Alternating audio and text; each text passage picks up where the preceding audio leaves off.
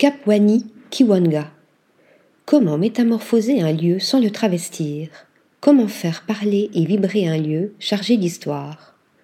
C'est bel et bien ce à quoi est parvenue l'artiste franco-canadienne Kapwani Kiwanga, invitée par le Centre d'art plastique et contemporain de Bordeaux à investir la grande nef de cet ancien entrepôt de denrées coloniales reconverti en lieu de création contemporaine depuis 1973 toute de légèreté et de sensualité, son installation monumentale, consistant en un habillage de cercles bleus suspendus, semblable à des voiles, composés de cordages maritimes, évoque l'indigo importé durant la traite négrière qui fit la fortune du port de Bordeaux, ainsi que les flux et reflux du fleuve, la Garonne, qui traverse la ville de part en part et coule sous le sol du bâtiment.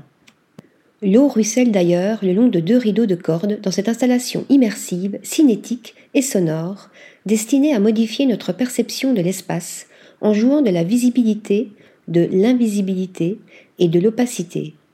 Invisibilité et visibilité de l'eau et des arcs et piliers de pierre de l'entrepôt construit en 1824 pour entreposer les marchandises coloniales, sucre, café, coton et indigo, en provenance des Antilles, mais aussi des souffrances de l'esclavage.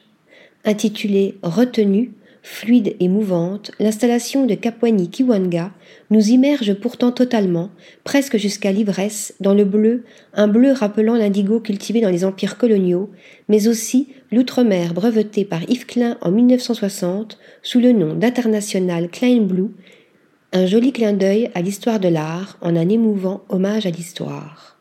Né en 1978 au Canada, de parents tanzaniens, Kapwani Kiwanga vit et travaille à Paris depuis 2005. Lauréate du prix Marcel Duchamp en 2020 et du prix Frise en 2018, elle représentera le Canada lors de la 60e édition de la Biennale de Venise l'an prochain.